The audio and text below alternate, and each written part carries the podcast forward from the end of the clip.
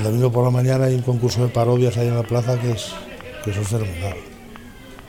Eso es un teatro de calle, pero, pero de la leche.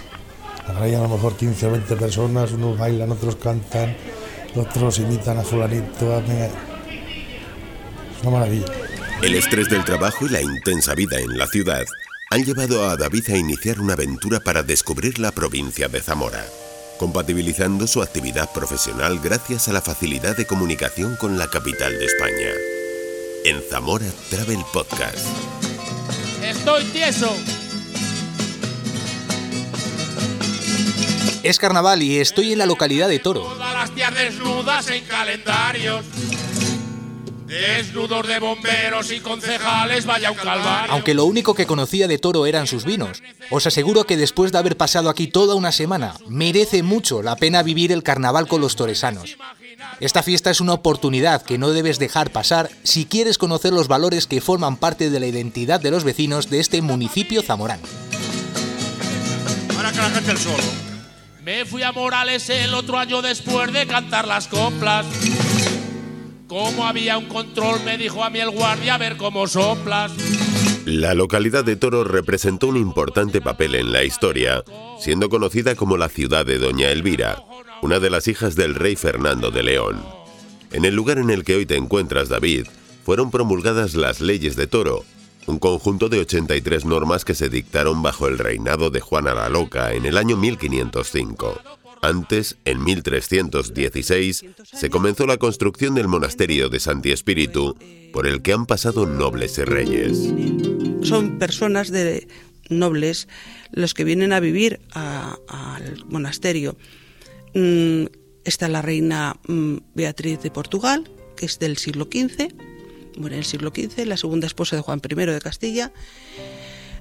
Isabel la Católica viene aquí porque gracias a la campana que tenemos en la espadaña, pues el, el pastor Bartolomé orienta a las tropas castellanas para que tomen la fortaleza de Toro, que estaba tomada por los mm, portugueses cuando eh, está mm, la Beltraneja, con la Beltraneja.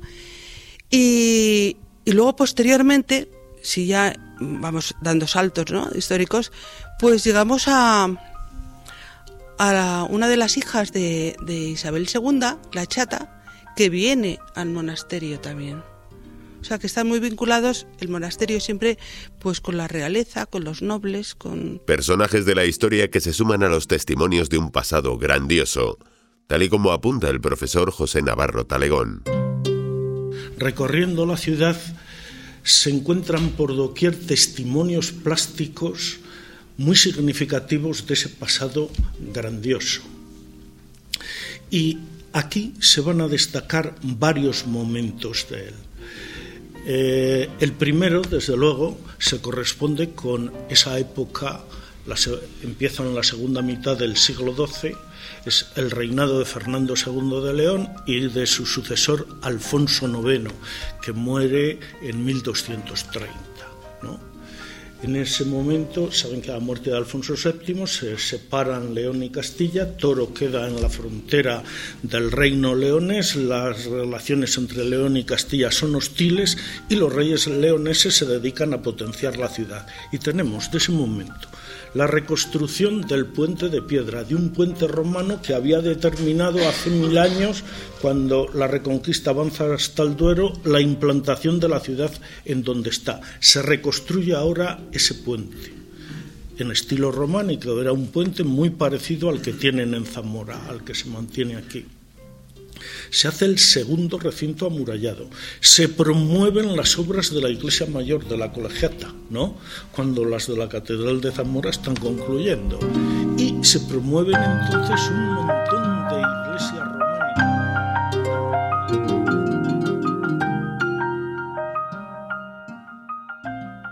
Por lo visto, la tradición es una constante en esta localidad. Eso ha llevado a que los carnavales de toro fueran declarados fiestas de interés turístico regional. Se los ha llevado el río.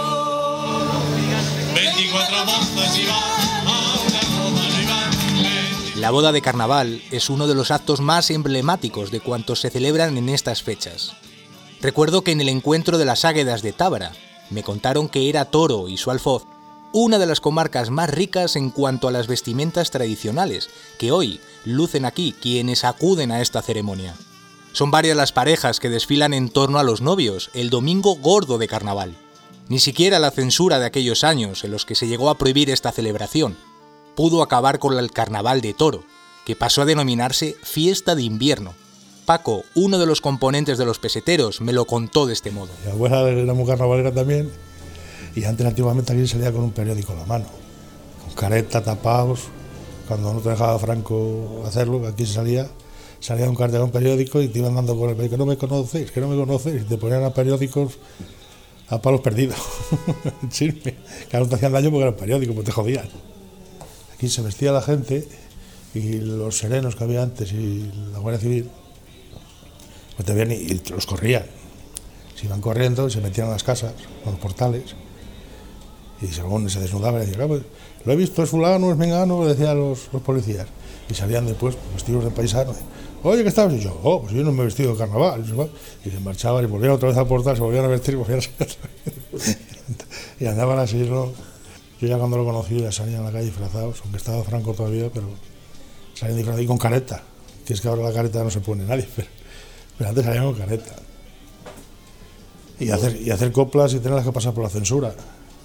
Yo tengo coplas pasadas por la censura, por la, tenías que ayuntamiento, te la leías decías, esta no, esta no, esta no. Y tenías que repetir otra y hacer otra. Y lo que hacías es que hacías las que ellos te decían y después cantábamos las que teníamos nosotros.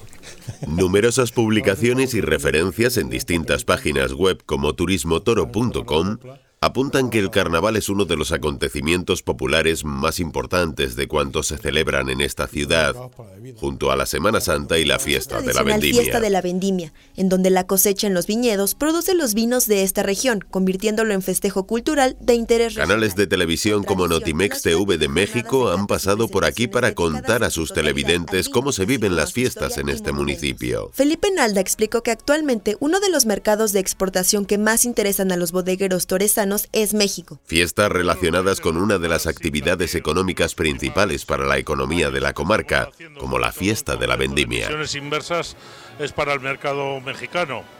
Eh, por las características del vino de toro, eh, parece ser que tiene muy buena aceptación en el país. He tenido la oportunidad durante los días que llevo en Zamora de acercarme a los viñedos en los que durante el invierno se trabaja en la poda, una de las tareas más importantes de cuantas se llevan a cabo en la viña y vital para el desarrollo de la planta y el crecimiento de la uva.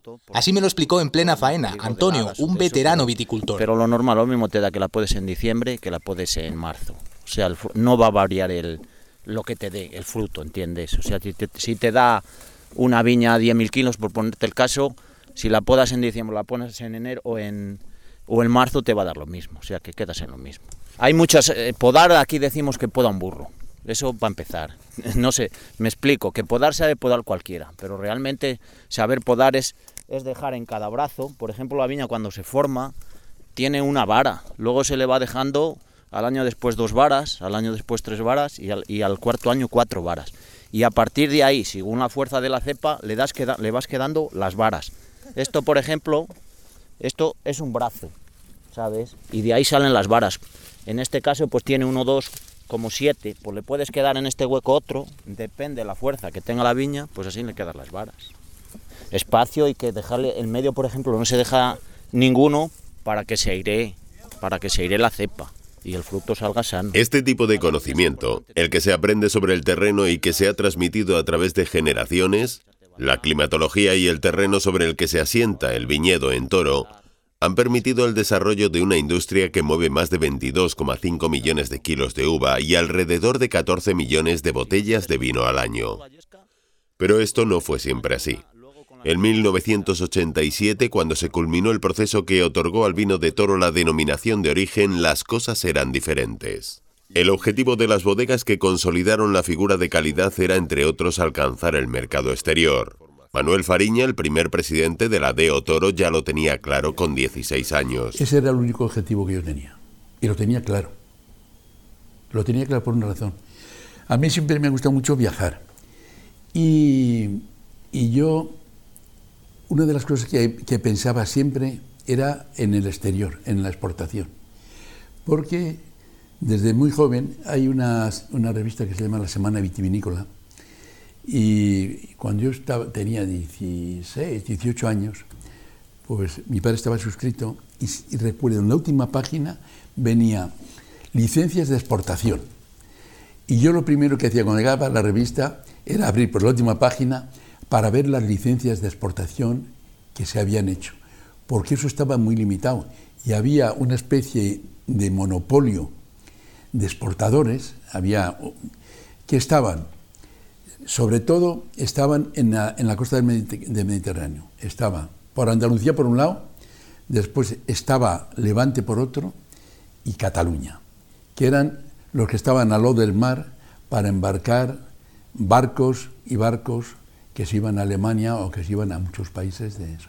Y yo siempre, en mi cabeza, yo le había dicho a mi padre, pero, se, lo, decía muy pronto porque lo tenía yo en mi cabeza metido, no por la denominación de origen, yo lo que pensaba era en exportar. Y yo le decía a mi padre, usted tiene que ver cómo exportamos bocolles de vino, porque entonces se vendía el vino en bocolles de, de, 800 litros, de 600 litros. Y yo le decía eso, con 16, 18 años, yo le decía a mi padre, usted tiene que ver cómo exportamos bocolles de vino.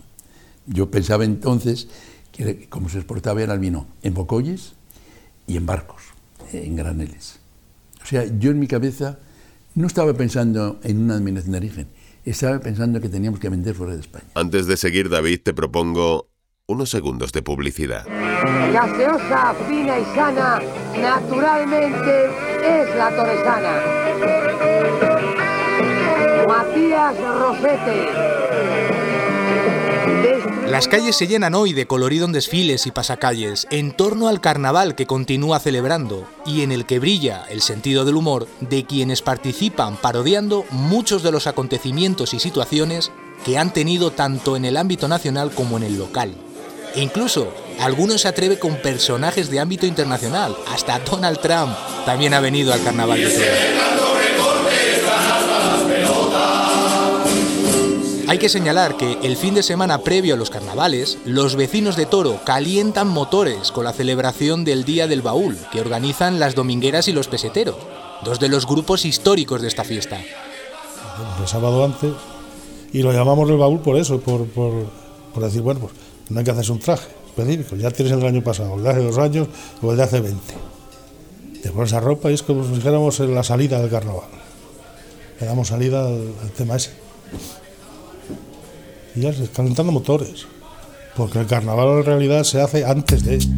En paralelo a la fiesta, no puedo dejar de contemplar los monumentos que me he encontrado mientras disfruto del ambiente.